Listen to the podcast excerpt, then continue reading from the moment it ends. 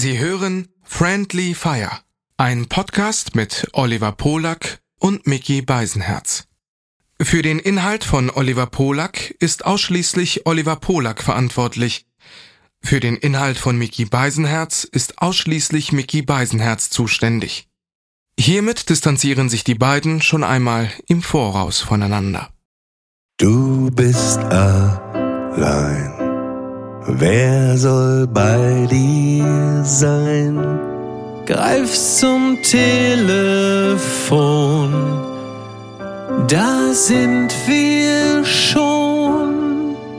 Dein auditives Disneyland, bis es brennt.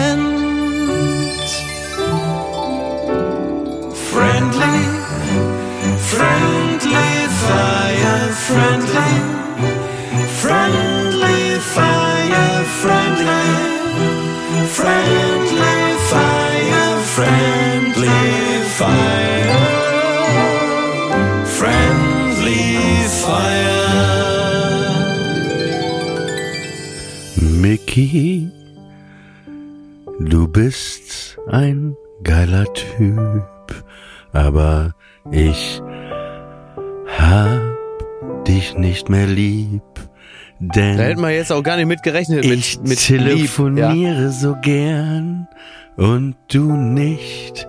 Das macht dich für mich zum Bösewicht? Bösewicht.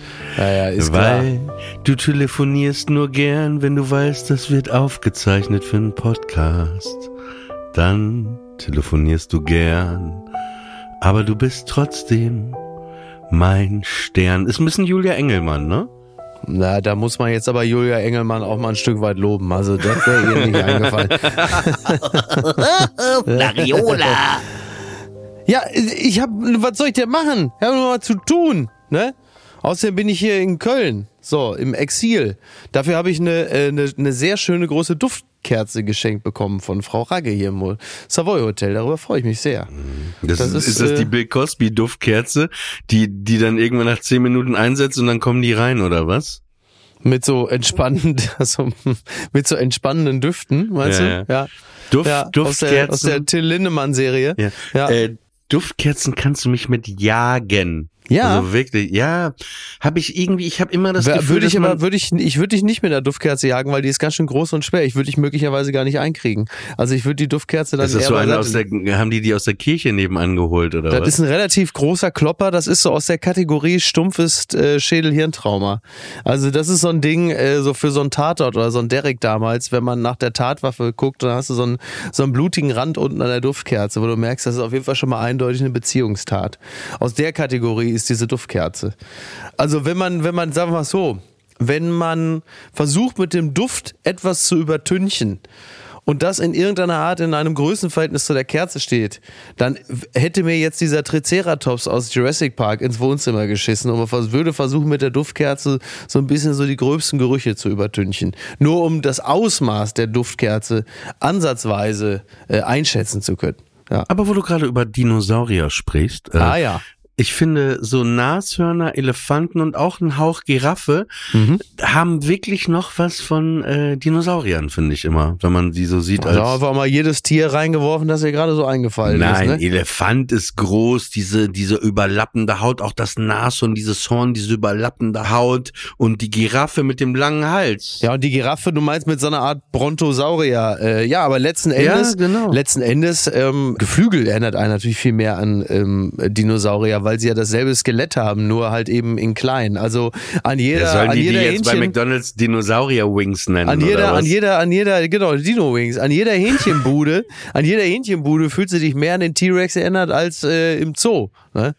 Also das ist Das schon. mal, ja. das könnten wir hier vielleicht in Kreuzberg aufmachen, so ein, so ein Hühnergeflügelladen, alles so mit Dino, die, wie du sagst gerade, Dino Wings, äh, Dino Rap. So eine schöne Idee. Also das dauert maximal noch zwei Tage. Da hat Köln äh, äh, schon wieder mit Poldi äh, den nächsten Laden hier aufgemacht. Mhm.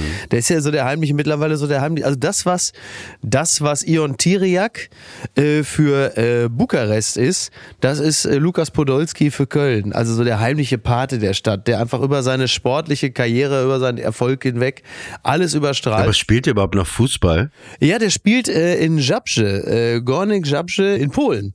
Spielt er noch bei seinem Heimatverein damals. Ja. Das äh, ist ja auf jeden Fall ganz cool, kann man so sagen, ne? Ja, das ist eine schöne Sache. Er spielt ja, glaube ich, nach wie vor ganz gut, äh, hat äh, erzielt mal das ein oder andere sehenswerte Tor und äh, hat ja hier äh, in seiner äh, eigentlichen Heimat Köln ja einen äh, Kultstatus. Das ist unser Junge, das ist unser Poldi. Mein Gott, das ist der Junge, unser Poldi, der Prinz Gütt. Ne? Naja, das ist äh, ja. Äh, nachdem er ja zwischenzeitlich äh, eine Art türkischer Tourismusbotschafter war, kommt to Turkey, äh, ist er jetzt dann halt äh, in Polen und aber ist also sag mal insgesamt definitiv würdevoller, denn als Fußballer in die arabischen Emirate oder nach Saudi-Arabien zu wechseln, muss man auch sagen, so wie es momentan alle tun. Ne? Von daher Also alle, die da hingehen gerade, so nach Dubai und so, meinst du? Ja, nee, wirklich Saudi- Saudi-Arabien. so die Fußballer, die dann vor allen Dingen da nach Saudi-Arabien wechseln, äh, Al-Hilal und Itihad und wie die alle heißen, äh, kommen natürlich auch der ein oder andere Euro bei rum. Ich weiß gar nicht, wer jetzt wie viel verdient, aber da bist du dann gleich sehr schnell äh, in dem Bereich so 50 Millionen pro Jahr. Ich glaube, Neymar kriegt sogar 200 oder so. Ist auch Geld, muss man sagen. Woher kommt eigentlich bei dir, ähm, Wann ich nach Saudi-Arabien wechsle, nein, äh, woher kommt bei dir die Faszination für Fußball? Ähm, mh, das ist, ja, also es, es gab eine ganz frühe Phase, da war ich vielleicht so, weiß ich nicht, irgendwo zwischen sechs und neun. Da habe ich Fußball in erster Linie über meinen Bruder verfolgt, weil der ja der totale Fußball-Nerd bei uns zu Hause war und ist.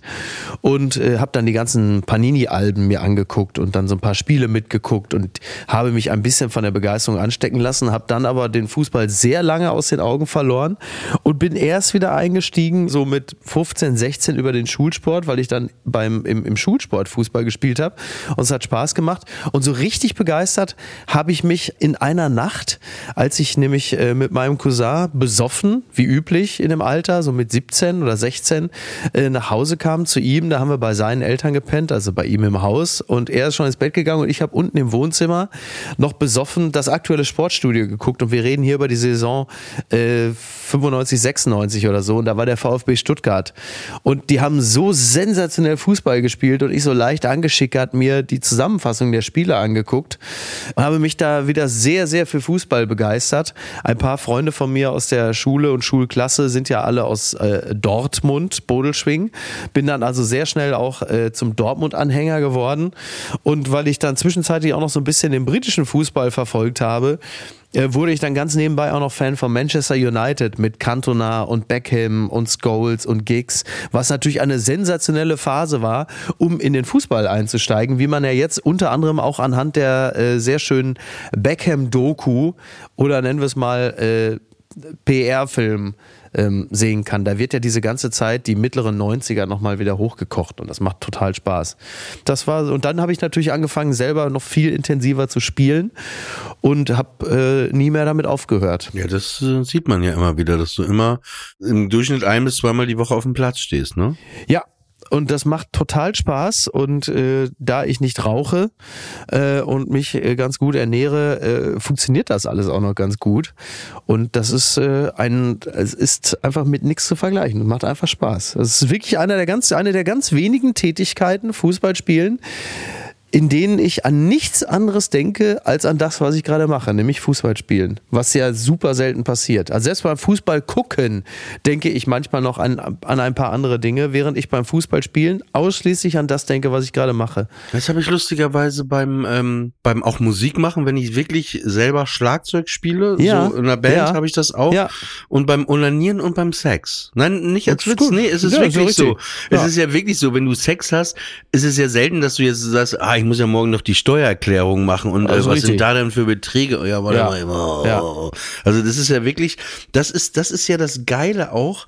Ja. Äh, ich weiß, es ist vielleicht ein bisschen intim, aber es geht gar nicht drum, jetzt irgendwie dreckig zu sein. Aber ich habe mich wirklich dabei ertappt, als ich wusste, Arthur wird eingeschläfert. Jetzt wird's Ne? interessant. Nee, wirklich. Wolltest du ihm einmal so- noch mal ein paar schöne Stunden bereiten oder worauf Nee, willst du gar, hinaus? gar nicht. Nee, der War's war einvernehmlich, wir können offen reden. Nein, ich bin wirklich, glaube ich, in den 24 Stunden, wo der gestorben ist und äh, also bevor er gestorben ist, Mhm. er war dann immer im Wohnzimmer, bin ich zwei oder dreimal ins ins Nebenzimmer gegangen und ich hab onaniert, aber jetzt pass auf.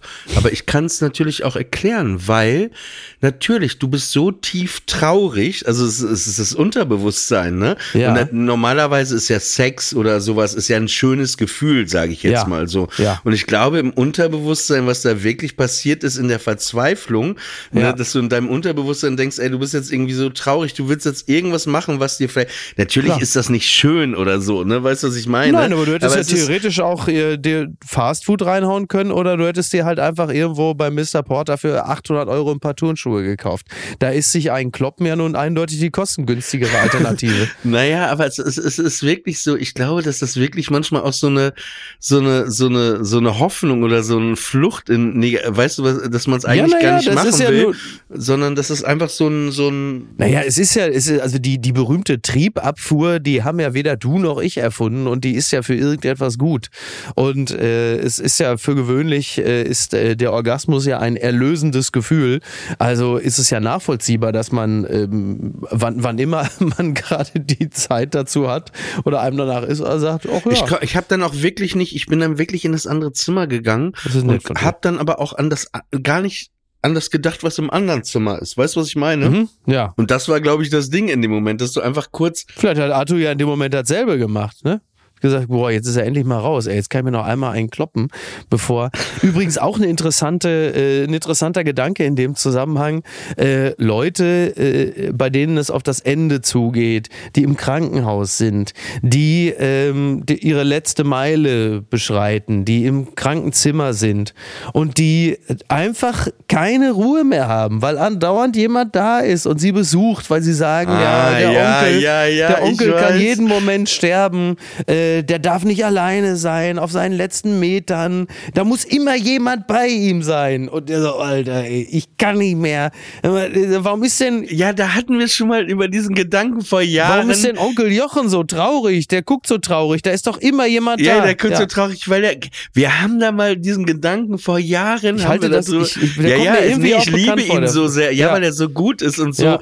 so on point. Du hattest den schon mal vor Jahren, als irgendwie Fällt mir nur gerade ein, wo wir drüber ja, reden, so gut, das ist wirklich so. Du weißt, du stirbst und du denkst, ey, komm, noch Alter. einmal, Ja. ne? So Ja. einmal und immer entweder kommt eine Schwester rein. Und, und gerade in dem Moment, wo du denkst, jetzt ist es soweit, dann sagt sie, jetzt lege ich dir einen Katheter. Nein. Aber guck mal, jetzt eine ehrliche Antwort. Ja. Was war der absurdeste Ort und die absurdeste Situation, in der du in deinem Leben mal onaniert hast? Oh Gott. So, so, äh, wa- was ist, Also so- abgesehen davon, dass ich nicht glaube, dass das hier äh, hergehört, äh, wüsste ich es aber jetzt auch gar nicht. Also ich könnte mir das jetzt auch so. Ich, es gibt jetzt, glaube ich, nichts Besonderes. Ich kann ja meins erzählen, vielleicht fällt dir deins befürchtet. dann dadurch ein. ja. Also es war so. Also, ähm, ich habe ja in Papenburg gelebt und die jüdische Gemeinde, die Oh. Synagoge war in Osnabrück. Warte, und dann war das so, ich hatte ja mit 13 Bar Mitzwa Mhm. und dann musste ich ab meinem 10., 11., 12. Lebensjahr musste ich zum Bar Mitzwa Vorbereitungsunterricht jede Woche. Ne? Ja. Und das war die traurigste Truppe, die es überhaupt gibt, weil da waren ja überhaupt keine Jugendlichen. Ne? Es gab ja so gut wie, also da war noch ein, ein Junge, mit dem war ich befreundet und da war da noch ein Mädchen, die war gerade übergetreten mit ihrer Familie. Da war so eine israelische strenge Religionslehrerin und das waren einfach die trostlosesten anderthalb Stunden die Woche meines Lebens. Ne? Man ist da hingefahren, man hat auch gar nicht so richtig aufgepasst, so, weil, kennst das ja, wie in der Schule, ne? Und da war ich gerade 12, 13 und mein Kumpel und ich und wir waren immer so gelangweilt und dann bin ich echt, weil ich so gelangweilt war, bin ich dann aus dem Religionsunterricht, der in der Synagoge stattfindet, aufs Klo gegangen und habe während dem Religionsunterricht, beim Mitzwa-Vorbereitungsunterricht, habe ich mir auf der Toilette von der Synagoge, also habe ich masturbiert, ja. Oh, guck mal. Ne? Der einzige Shooter, der es doch jemals in die Synagoge reingeschafft hat. Ähm, es ist, äh, Ich liebe dich. Ähm, äh, aber aber ja. hast du nicht auch so was Absurdes, so, so irgendwie deine Oma war nebenan und die kommt dann rein oder so? Nee, zum Glück nicht. Bin einfach wirklich verdammt froh, dass mir das alles erspart geblieben ist. Bin ich einfach froh und dankbar für, ne? Aber du erinnerst dich noch an die Geschichte bei mir, also weil du, da muss ich gerade dran denken, Ja. mit dem Krankenhaus, ne, wo du sagtest, ey, der, der Ja. will gerade noch mal und es kommt immer jemand rein. Ja. Erinnerst du dich noch an die Geschichte, wo ich das erste Mal Hodenkrebs hatte, der eine Hoden abgenommen wurde? Das erste Mal weiß ich nicht, aber ja, warte, also, ja. da, beim ersten Mal, 2004. Ja. Und dann war es ja so, äh, dass Ach so, ich, doch, ja, ja, ja. Ja, ja, doch. und dann, dann habe ich ja irgendwann wurde der Verband alles abgenommen, dann habe ich da kurz gefühlt und dann waren da ja plötzlich zwei, ne? Obwohl ja einer weggenommen wurde. Mhm. Genau. Und dann kam ja auch eine Schwester nach der anderen und dann habe ich immer gesagt, und dann kam noch eine, noch eine, noch und dann haben die da unten alle rumgefummelt Oh Mann, und es war, ich meine das wirklich ernst, ne? Horror. Horror. Ja, also wirklich, klar. nein, wirklich Horror. Aber die mussten dann ja, und dann kam der Arzt auch noch. Und dann stellte sich heraus, weil ich ja heimlich, was die ja nicht wussten, auf dem Motorcycle-Konzert mit dem Rollstuhl Ah, ja, nach zwei Tage nach der OP gegangen bin, hatte sich ja ein Bluterguss da gebildet, ne? Und deswegen war das kein zweiter Hoden, nur der, also äh, auf jeden Fall der Motorcycle mir dann eine Woche länger noch einen Krankenhausaufenthalt äh, Aufenthalt, Ey, äh, und, immerhin, beschwert. und immerhin so einen schönen Scheinhoden, ne? Ist ja auch nicht so schlecht. So ein Fake-Hoden. Wobei wollte ich nicht, wurde mir angeboten, aber ich möchte keine Fremdkörper in meinem äh, Ja. Körper haben. Verstehe ich. Hast du irgendwie so äh, so Zahnprothesen oder sowas? Ja, ich habe so Zahn, äh, so reingeschraubte Zahnimplantate hinten, so zwei, drei. Ach Quatsch, wann hast du das denn gemacht? Weiß ich nicht, vor zwei oder drei Jahren oder so? Hast du gar nicht erzählt. Ja, also nicht viele, so zwei da hinten, so, so im, im aber ist das nicht krass? Das ist ja voll die krasse äh, OP. Merkst du ja nicht. Ja, das ja, ist halt immer natürlich immer so eine Metzger-OP, ne? Sobald Zähne und Backenzähne oder so, ja, die haben da eben so zwei, drei hinten reingeschraubt und dann halt irgendwie so zwei, drei überkront. Mhm. Was ich an diesem ganzen Vorgang damals bemerkenswert fand und finde, ist, dass das doch der für mich relativ seltene Fall war, dass du dann ganz kurz auf diese abgefeilten, sie feilen ja die Zähne extrem ab, damit sie dann diese Krone da drauf setzen können.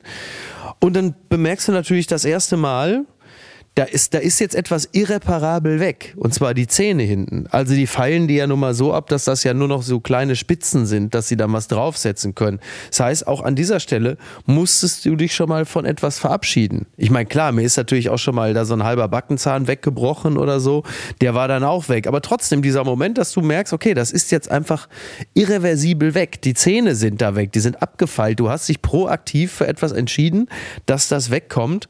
Ähm, fand ich äh, auch, also jetzt, ich will es nicht künstlich überhöhen, aber es war so ein kurzes, ha, guck mal. Das ist jetzt also weg. So, aber bei anderen, äh, die sich tätowieren lassen, äh, ist das wahrscheinlich alle drei Wochen der Fall. So, also von daher will ich jetzt auch gar nicht mich beschweren. Aber es war so, ein- ist mir nur so aufgefallen, dass man dem Körper etwas, etwas zufügt oder wegnimmt, was dann einfach irreversibel ist und äh, nicht mehr rückgängig zu machen. Aber sonst äh, äh, gibt's da äh, wenig zu vermelden. Ich habe noch keine Implantate und äh, also keine jetzt äh, Brust oder Bauch. Arschimplantate. Haare sind auch noch nicht implantiert. Also mal gucken, was noch so kommt. Ne? Ich glaube, aber meine, meine übelste Krankenhausgeschichte war um die Zeit äh, rum, äh, gerade 2004, war das irgendwie so, ähm, danach gab es einige Probleme und dann war ich in Berlin-Klado. Das war so eine äh, Waldorf-Klinik, also wie Waldorf-Schule als Krankenhaus, was erstmal eine super Idee ist und eine super Institution. Mir ging es halt nicht gut äh, damals danach psychisch, äh, viele Sachen kamen zusammen und da war ich da einfach drei, drei Wochen. Es war auch nicht, nicht eine richtige Psychiatrie, sondern eher so ein bisschen so eine Mischung aus Kur und sich wieder so ein bisschen, äh, bisschen äh, Boden wieder unter den Ja. Füßen kriegen. Jetzt pass auf. Und dann macht man ja so Musiktherapie und dann war da auch Töpfern, ne? Und dann dachte Och. ich, Mensch, habe ich noch nie gemacht, aber war wirklich gut, ne? Also ich bin da jeden Tag hin und dann hab dann halt so getöpfert, aber jetzt erzähle ich das locker 20 Jahre später, aber manchmal ist das, da war ich ja noch viel jünger, da war ich 27 und, und weiß ich nicht, ich habe das nicht so nach außen erzählt, dass ich da jetzt bin, dass es Ja. mir irgendwie wie schlecht geht, wo ich heute ganz anders mit umgehen würde, aber habe ich damals einfach nicht gemacht und ich wollte das auch nicht, ne? So, das war so irgendwie mein privates, jetzt pass auf, war ich in dieser Klinik und dann äh, ja, kam ich da raus und dann äh, ja, bin ich wieder aufgetreten im Quatsch Comedy Club und irgendwann kam eine Bekannte von mir, die im Quatsch Comedy Club arbeitet und sagte, Mensch, ich habe gesehen, du warst ja da und da auch in der Klinik. Und ich so, Okay. Äh, äh, ich so, äh, wie, komm, äh, ist so, wie kommst du da denn drauf? Ja, äh, eine Freundin von mir war gerade da und die hat den äh, Krankenhauskatalog da äh, gesehen und da war ein Bild von dir. Ich Was so, für ein? Krankenhauskatalog. Ich so, warte mal, wie bitte? Ja, die Broschüre vom Krankenhaus, wo das so, äh, Was? da bist du drin mit dem Foto. Ich so, äh, Quatsch, So verarscht mich doch. Ja. Sie so, ja, ich, ich bring dir das morgen mit. Ey, dann kommt, ey, dann kommt die Klinik Havelhöhe, bringt die dieses so, weißt du, wie, Ja. wie so, so ein Ja, ja. Katalog, ne, wo man sieht, das bieten wir an, das bieten wir an. Und dann Schöne Grüße an die Datenschutzgrundverordnung. Ja. ja, warte, warte. Und dann ist hinten, äh, hinten auf dem Buchrücken oder wie man das auch immer nennt, Ja. ist da so ein großes Bild, wo ich auch wie so ein Gestörter so meine Skulptur Oh mein so Gott. angucke und ich sitze so davor. Ich so, ey, Alter, Horror. Und ich so, ey, das dürfen die doch gar nicht und Ja. so. Und ähm, ich erinnerte mich auch nicht wirklich dran, dass er irgendwie ein Fotograf war oder so. Ey, pass auf. Und dann habe ich so mit meinem Anwalt geredet, weil das wollte ich einfach wirklich nicht. Also weißt du, was ich meine? Nachvollziehbar, ja, ja. Ja, und dann, nee, dann habe ich dem Anwalt das gesagt, dass ich möchte, dass dieser Katalog verschwindet. Und ich wollte die auch gar nicht verklagen, um da jetzt irgendwie. Es muss ja eine Einverständniserklärung geben. Du musst doch jeden Scheiß unterzeichnen. Ja, auch die damals. gab's aber natürlich nicht. Ja. Auch, auch wenn, was glaubst du, wenn mich jemand gefragt hätte, ja klar, weil ich da, weißt du, was Vor ich allen meine? Dingen, weil das ja auch in so einer Klinik höchstwahrscheinlich sowieso vom Grund auf gar nicht geht, ein Einverständnis sich abzuholen, weil die Leute ja da sind, weil sie ja nicht psychisch auf der Höhe sind. Das heißt, selbst wenn einer ja, sagen aber würde, das top ist, Idee, ja, das ist ja, das fand ich auch so, so, so kranker Missbrauch auch von Vertrauen, Ja. weißt du, du gehst in der Klinik Ja, allerdings. und suchst da, und dann ist, also wirklich, das, und dann musste, äh, hat mich ein Anwalt, äh, den ich hatte, habe hab Mhm. ich gesagt, ey, pass auf, ich will gar nicht da irgendwie Schadens, bla, Ja. ne? Ich möchte einfach nur, dass dieser Katalog sofort verschwindet. Ja. Und dann, äh, dann war es irgendwie so, äh, ja, dann hat er, da, natürlich hat er das dann auch durchgesetzt. Also da Ja. gab's, wie gesagt, weil die hatten ja nichts irgendwie, aber das war, das war auf jeden Fall, aber es war auch schon wieder, also so absurd funny. Ja, naja, also auf jeden Fall äh, dreist und übergriffig. So viel kann man äh, definitiv sagen. Wie, Du bist einfach der Star dieser Broschüre, so hinten auf der Rückseite. Another satisfied customer. Ne? Hier bei uns hat er 42 Aschenbecher getöpfert. Das, toppen Sie das. Ja, aber das ist so, so äh, klar, wenn die jetzt gesagt hätten, hey, du kriegst jetzt 100.000 Euro, dann hätte ich gesagt, komm, lass das Foto drin. Ja, ja. Natürlich. Aber, Passiert dann leider nicht. aber das war wirklich, du kannst dir das vorstellen, ne? Man, man steht da so und die sagt, spricht einen schon an und du bist so, hä? Und dann, ja, der Katalog. Und ich so, hä, wie Katalog?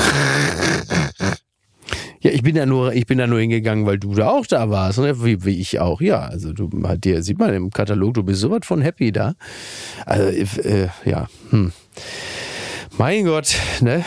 Also ich habe gerade gelesen, Agroaffe reißt Kind alle Eingeweide raus. Das hat mir gut gefallen. Hör auf, wo, wo war Agroaffe. das denn? Agroaffe. Ja, Wo war wer hat das wohl? denn? Ja, wer schreibt sowas wohl? Ne? Bild? Ja klar, Agroaffe. Wer wird denn sonst Agroaffe schreiben? Ne? Ja. Agroaffe reißt Kind Eingeweide raus. Ich wollte gerade sagen Franz Josef Wagner, aber der ist ja auch Bild. Der ist ja, ja, der ist ja selber Agroaffe, ne? Ja, ich, ich weiß nicht, wo es passiert ist. Im Zweifel passiert sowas ja irgendwie immer in Thailand. Ne? Hast du mitbekommen, dass Heinus Hannelore tot ist? Das war übrigens in Indien. In Indien hat ein Affe einem Jungen den Bauch aufgeschlitzt und seine Eingeweide rausgerissen. Ach du Scheiße. Eieieiei. Siehst du? Aber der Affe hat jetzt nicht Hannelore getötet. Nein, das ist genau, das muss man, das muss man klar trennen. ja, also ich das war nicht, durcheinander. das war nicht der Agroaffe, der, äh, ja, nee, traurig, muss man sagen. Also Was mit Hannelore oder mit ja, dem tut Affen? mir leid. Ja, beides tut mir leid. Also das ist ja, also ist ja beides nicht schön. Wobei, also Ich glaube, es ist, ist grundsätzlich halt hart, ne? Also die waren ja, glaube ich, so seit eine Million. 40 Jahre. Ja, ja, 40 Jahre sind natürlich eine sehr. Ja, wobei, bei- in dem Alter hätte ich geschätzt, die sind seit 60 Jahren oder so zusammen. Ja, aber er war ja schon mal verheiratet. Also sie ist ja seine zweite Frau, wobei sich das auch mal fürchterlich an. Zweite Frau, erste Frau, Ex-Frau. Das sind alles immer so entsetzliche Begrifflichkeiten. das war eine andere Frau. Ja, es war eine andere Frau, genau, genau. Die, äh, ja, seine letzte Frau vielleicht, ne? Weiß man ja nicht. Aber also das ist schon. Heino ist wirklich so ein Phänomen, Mhm. was ich nie, also es hat mich nie so richtig interessiert. Und wenn ich Mhm. so Bruchteile von dem Ja. irgendwie mitbekommen habe, Ja. Fand ich das eher so abstoßend, also auch gar nicht so schlimm abstoßend, aber einfach so, mich hat's einfach nicht interessiert und, und Ja. selbst äh, Beck hatte ja so eine, eine Single irgendwann mal rausgebracht, äh, der Sänger Beck, wo Heino Ja. vorne irgendwie drauf war, so, ne? Wirklich? Und selbst das fand ich irgendwie, also ich habe den Witz verstanden, fand ich auch nicht gut. Heino ist für mich, das ist natürlich urdeutsch. Also ich glaube, es Ja, gibt deutscher fast nicht, glaube ich nicht. ich glaube, nee, naja, noch Roberto Blanco. Ja, aber der ist ja noch irgendwie auf eine Art irgendwie noch, weiß ich nicht, der, der ist, also Heino Ich ist halt, finde, der ist auch sehr deutsch. Ich finde, Roberto Ja, Blanco ist auch sehr grundsätzlich deutsch, aber, aber ja, aber, aber, aber Robert, ja, vielleicht, ich glaube, also während, Hei- also es sind vielleicht sogar zwei Seiten derselben Medaille. Also Heino war natürlich immer ganz klar das knallharte Deutschtümeln, also Wehrmachtslieder singen, Wanderlieder, Schwarzbraun ist die Haselnuss. Erste äh, Strophe der Nationalhymne nochmal aufnehmen, Apartheid in Afrika auftreten. Exakt. Und Roberto Blanco war halt immer so die Abteilung, äh, da haben die Deutschen. muss sein. Welt voll Sonnenschein. Da, Heino ist dann quasi eigentlich im Grunde genommen, nein, Roberto Blanco ist im Grunde genommen genauso wie Heino, nur mit so einem leichten Calypso-Einschlag und so, dass man selber als Deutscher das Gefühl hat, wir sind doch eigentlich gar nicht so. Also Heino und, und Roberto Blanco haben musikalisch fast dasselbe geboten. Also ob du jetzt ein bisschen Spaß muss sein singst oder äh, Hoch auf dem Caramba. Carajo, ja, das war ja Walter Scheel. Oder Caramba Carajo, noch ein Schnaps oder wie das Ding heißt. Ein Das sind ja Whisky. im Grunde genommen dieselben, ein Whisky, sind ja im Das Grunde genommen dieselben Heino? Songs.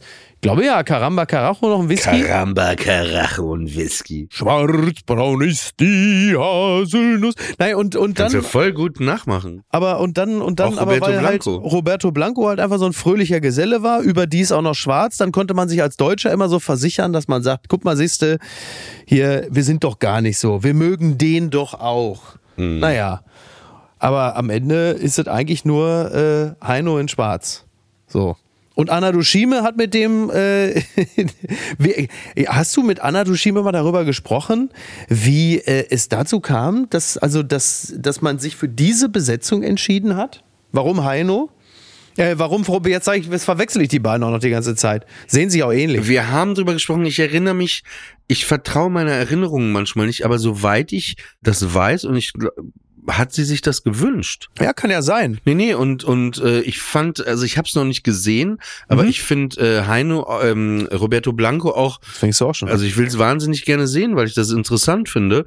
Und Ja. das sind ja auch äh, vor allen Dingen zwei Generationen, die da, glaube ich, auch so ein bisschen aufeinander crashen. Ne? Und äh, deswegen kann ich mir vorstellen, dass das sehr interessant ist. Also für alle, die jetzt gerade Mhm. fragen, worüber reden wir, es gibt äh, in der ARD-Mediathek gibt's eine Sendung, die heißt, glaube ich, Der letzte Drink oder auf einen Drink mit. Der letzte Drink. Ja, mit äh, Anna Dushime und ihr erster Gast ist Roberto Blanco. Genau. Sehr zu empfehlen. Ja, absolut. Also ich will es mir auch unbedingt ansehen. Ich fand die Ausschnitte auch unterhaltsam. Da, da wird ja im Grunde genommen auch einmal alles durchdekliniert. Ne? Sexismus, Rassismus, äh, äh, Machismo, alles, äh, was also nicht nur in der Showbranche, sondern auch zwischenmenschlich so möglich ist.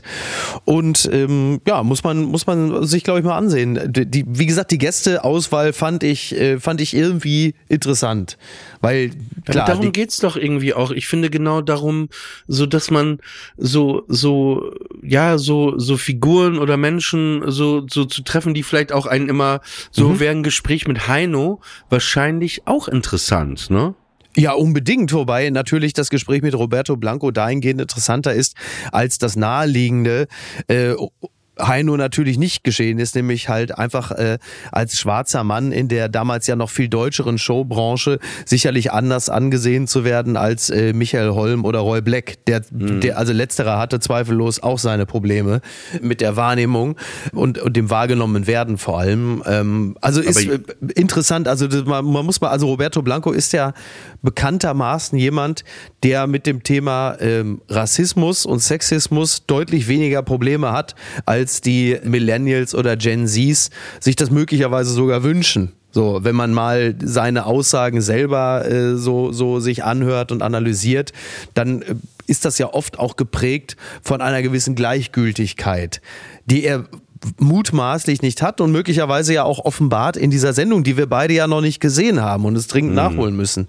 Aber wo du sagst, so Gleichgültigkeit, ist es nicht manchmal auch so eine Flucht vor der Realität, die ich würde sagen, alle Menschen haben, ne? Dass du, dass du natürlich viele, wenn man selber Seiten hat, mhm. die man selber vielleicht an sich nicht mag oder ein falsches Selbstbild und so und dass das manchmal auch alles so eine so eine Flucht ist ähm, irgendwo ja. auch. Weißt du, was ich meine? Dass man sich, äh, sich, äh, weil wenn man sich vielleicht mit der Realität auseinandersetzen müsste, dass man dann einfach zusammenbrechen würde. Weißt du, was mhm. ich meine? dass es irgendwie auch so ein, so ein Schildkrötenpanzer ist, den, den man sich selber. Genau, Duldung, sich fügen. Vielleicht ist es ja auch irgendwie was, sogar, sogar, was er, was er jetzt eben so in der Öffentlichkeit nicht sagen würde, aber was er sich über Jahre so, so, so, weißt du, so ein Panzer so mhm. selber kreiert hat, äh, wo er selber gar nicht mehr äh, da so äh, ja, ja. zurück kann. Weißt du, was ich meine? Absolut. Ja, wenn du ab einem gewissen Punkt äh, dann den Leuten auch wirklich gewisse Dinge nicht mehr beibringen möchtest, weil du sagst, das kapieren die eh nicht, möglicherweise auch in einer Branche, in der gewisse Werturteile noch verfestigter sind als in anderen, dann sagst du irgendwann, weißt du was, komm, scheiß drauf. Wenn Joachim Herrmann, der bayerische Innenminister, mich als äh, wunderbaren Endpunkt, Punkt, Punkt bezeichnet, dann ist das dann ist die einzige Information, die ich daraus noch ziehe, nicht das letzte des Satzes, sondern das, das erste des Satzes und sage ja, immerhin findet er mich wunderbar. Ähm, hilft ja nichts, ne? Ja, ich glaube,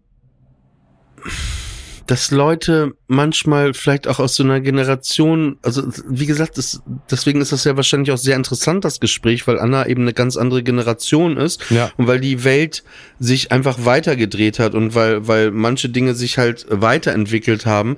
Aber eben, du merkst dann, es gibt ja oft dieses ähm, ja, Vorurteil, dass man es gibt dieses Sprichwort, man soll alte Bäume nicht verpflanzen, aber mhm. man kann auch manchmal, manchmal bei, heißt es ja so, bei älteren Leuten so, den kannst du nicht mehr ändern, ne? Stimmt also so, ja wenn du, wenn du sagst, ja. den kannst du nicht mehr ändern. Und ich glaube eben, weil du dir weil, weil es, es gibt halt Leute, die offen sind, immer der mhm. Welt und vielleicht auch dem Neuen und dem Jugendlichen und sich damit auseinandersetzen. Ja. Hatte ich schon mal erwähnt, Udo Jürgens war so jemand. Ne? Der hatte mhm. nämlich immer eben nicht, äh, klar hatte er Pepelin hat seinen Orchesterleiter immer dabei, aber das Orchester Pepelin hat teilweise, ne? Das ja. waren sehr junge Leute, auch 20-jährige Musiker und mit diesen Menschen hat äh, Udo Jürgens sich teilweise auch auch umgeben, ne? Also dass mhm. er auch auch auch sich für diese Menschen und für die Blickwinkel und wie die auch Musik machen oder das vielleicht, das ja. hat er alles irgendwie wie zugelassen. Aber ich glaube eben, wenn du jemand bist, der da so, nee, wir haben das immer schon so gemacht und ich will mich da jetzt gar nicht mehr auseinandersetzen, weil irgendwie vielleicht dein Leben für dich so funktioniert und du vielleicht auch einfach Angst davor hättest, in ja. dem Moment, wo du das zulassen würdest, diese Auseinandersetzung mit der Realität, dass plötzlich vielleicht dann dein ganzes, ich, ich nenne es mal Kartenhaus vielleicht zusammenbrechen könnte. Ja, also zu viel, äh, zu viel Konfrontation mit der Wirklichkeit ist ab einem gewissen Zeitpunkt auch nicht, äh, auch nicht hilfreich und auch nicht angenehm. Da ist es dann manchmal besser zu sagen, komm, das lasse ich jetzt nicht mehr an mich ran. Mhm. Ja, Roberto Blanco. Was ich trotzdem aber auch finde, ist, ich finde das ja, also als ich das eben sah, auch gut, dass, also ich finde das wahnsinnig interessant, dass eben so da eben zwei Generationen äh, miteinander sprechen und ich finde, das findet in der heutigen Welt viel zu wenig statt und das hatte ich ja, glaube ich, mal gesagt, in dem Stadtteil in Berlin, wo ich lebe, ja, dass du da fast gar keine alten Menschen mehr siehst, mhm. ja, du hast so, ja. so eine Handvoll Leuten, die hier vor, vor der Wende gelebt haben, wo ich lebe und ich habe ja zum Beispiel Ja, sonst würdest du da ja auch nicht wohnen. Das ja. ist ja leider die Wahrheit. Ja. Das ist ja, das Problem. Das ne? ist, das ist die Wahrheit. Aber es gibt hier so ein äh, Pärchen, äh, die sind ähm, aus äh, dem damaligen Osten mhm. und wir haben uns so ein bisschen angefreundet. Das ist übrigens immer noch der Osten, ne?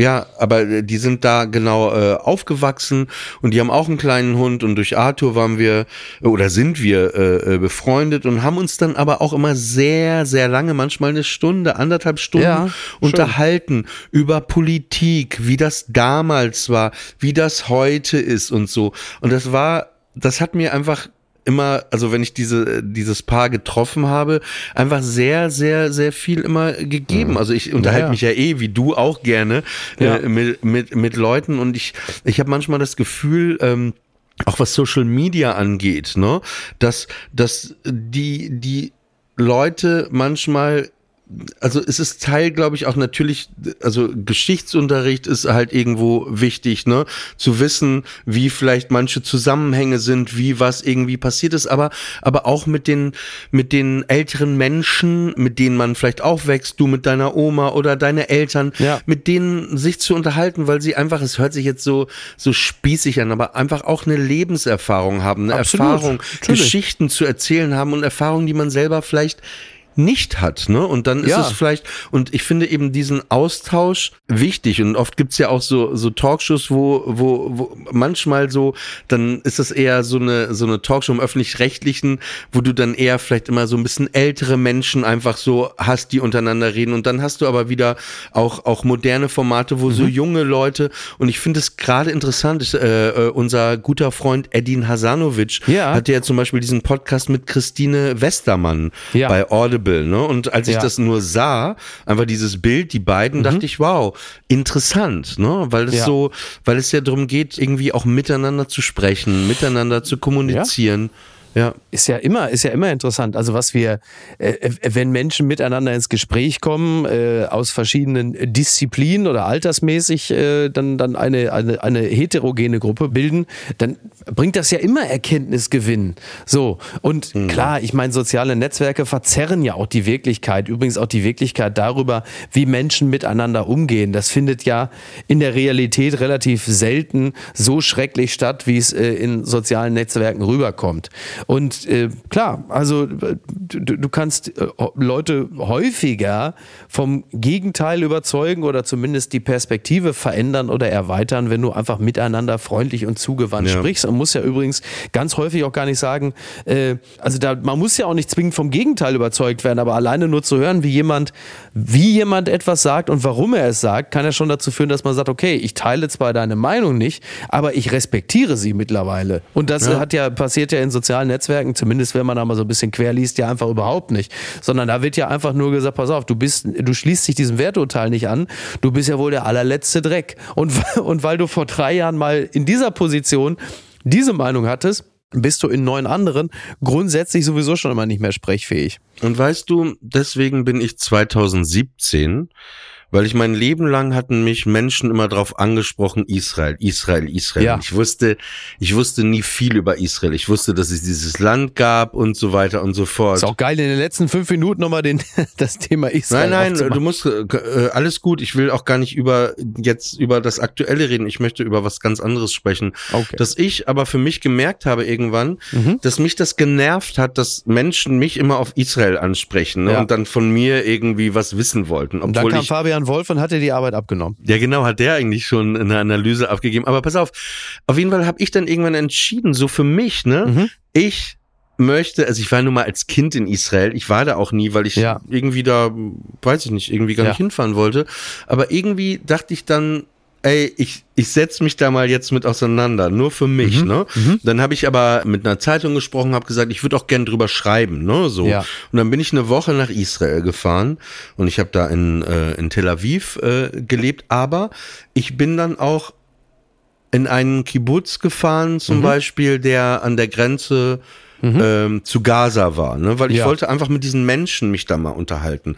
Ich bin äh, nach Ramallah, was sehr kompliziert war, ne? Mhm. habe ich äh, alles dran gesetzt, dass ich da hinfahren kann und über so einen Vermittler und da habe ich einen palästinensischen äh, Politiker dort in Ramallah getroffen, mit Mhm. dem ich mich zwei Stunden unterhalten habe, der auch ähm, vor der Hamas irgendwie aus Gaza geflüchtet war und ich wollte einfach mal mit allen Menschen, Ja. die da waren, so einfach sprechen, um eben nicht das, was mir immer alle hier irgendwie erklären wollen oder so. Also klar, dass, dass du dir so ein eigenes Bild machst, so ein eigenes Ja.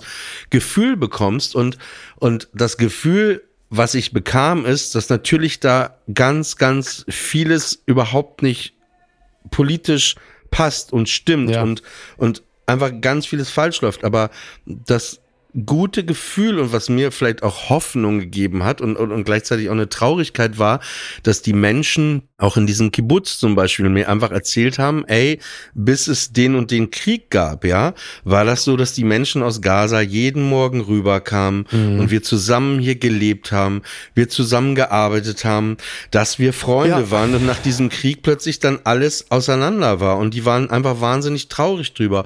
Ja. Und auch, auch, auch, was mir der äh, Politiker über seine Kinder und so erzählt hat, dass die bestimmte Möglichkeiten und so nicht haben. Es war einfach alles, man hat Ja. halt mit Menschen gesprochen und man hat ja, und es ist am Ende, es geht um, um Menschen und, und das habe ich irgendwie mit so zurückgenommen. Ich hatte natürlich auch keine Lösung und man wünscht sich natürlich immer, äh, also ich zumindest, äh, immer Frieden für die Menschen, Ja. aber, aber genau, und ich, ich, äh, ich würde mir manchmal wünschen, das ist ja nicht immer auch möglich oder so, ne, dass man das viel mehr machen würde, ne? Aber es ist ja oft so, dass Menschen irgendwie über etwas reden, ihre Meinung abgeben und wenn es nur ein Buch ist, ja, weiß ich nicht, und dann fragst du, hast du es denn gelesen? Äh, nee, ich habe nur angefangen, ja. Und dann, dann sagst du, ja, aber ja. dann lass uns doch nicht über diese Platte oder über dieses Buch reden, ne? Natürlich Ja. kann man, kann man Eindrücke haben, aber mein Eindruck war einfach auch, ähm, dass die Menschen im Kern Frieden so überall haben wollen. Jeder Ja. und, und jeder, das, das ist das, was man sich wünscht, dass jeder ein gutes Leben hat, ja. Absolut. Aber es ist natürlich jetzt in dieser Situation jetzt sehr einfach gesagt, aber es, es fiel mir gerade, ich weiß gar nicht, wie wir drauf äh, äh, kamen. Es fiel mir auf jeden Fall dazu nur ein, aber ich habe ein ganz anderes Problem und zwar ist dir mal aufgefallen in Fahrstühlen, ne? Da ist immer so ein Knopf, dass man die Tür aufhalten kann. Ja. Und dann gibt's aber noch so einen Knopf, Dass die Tür dass schnell die zugeht. Tür zugeht. Und hast du jemals einen Fahrstuhl erlebt? Weil manchmal hat man es ja auch eilig und dann drückt man Ja. zehnmal auf diesen Knopf. Hast du jemals erlebt, dass diese Tür dann wirklich zuging? Nein, natürlich nicht. Absurd, oder? Ja, sie hat natürlich immer, äh, regelmäßig ist die Tür noch so lange offen geblieben, bis äh, der sich aus der Ferne langsam nähernde, hustende, sehr, sehr heftig stinkende Mensch dann doch noch es reingeschafft hat. Selbstverständlich. Da konnte man immer die, konnte man die Uhr nachstellen. Aber wir, wir sind, das ging heute so schnell, wir sind schon am Ende angekommen, ne? Wir sind schon wieder am Ende angekommen. Aber ich finde Fahrstühle seit Corona für mich noch mehr die schlimmere Hölle. Ich ertappe mich immer dabei, Ja, ich ja. mein, mein T-Shirt über meine Nase und die gucken mich dann auch irgendwie verachtend an, die Leute, aber ist mir egal. Na sowas. Das war eine neue Ausgabe von Friendly Fire. Dein Name ist Micky Beisenherz, mein Name ist Oliver Polak und wir wünschen euch noch einen schönen Sonntag, eine schöne Woche, ein schönes Leben. Macht es gut. Schönes Leben, aber wir kommen auch wieder. Also macht's euch nicht zu schön. Wir, wir kommen und überprüfen das.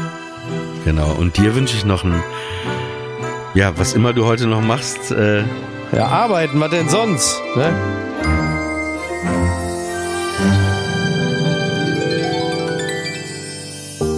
Friendly Fire ist eine Studio Bummens Produktion. Executive Producer Tobias Baukhage. Produktion Hanna Marahil und Inga Wessling.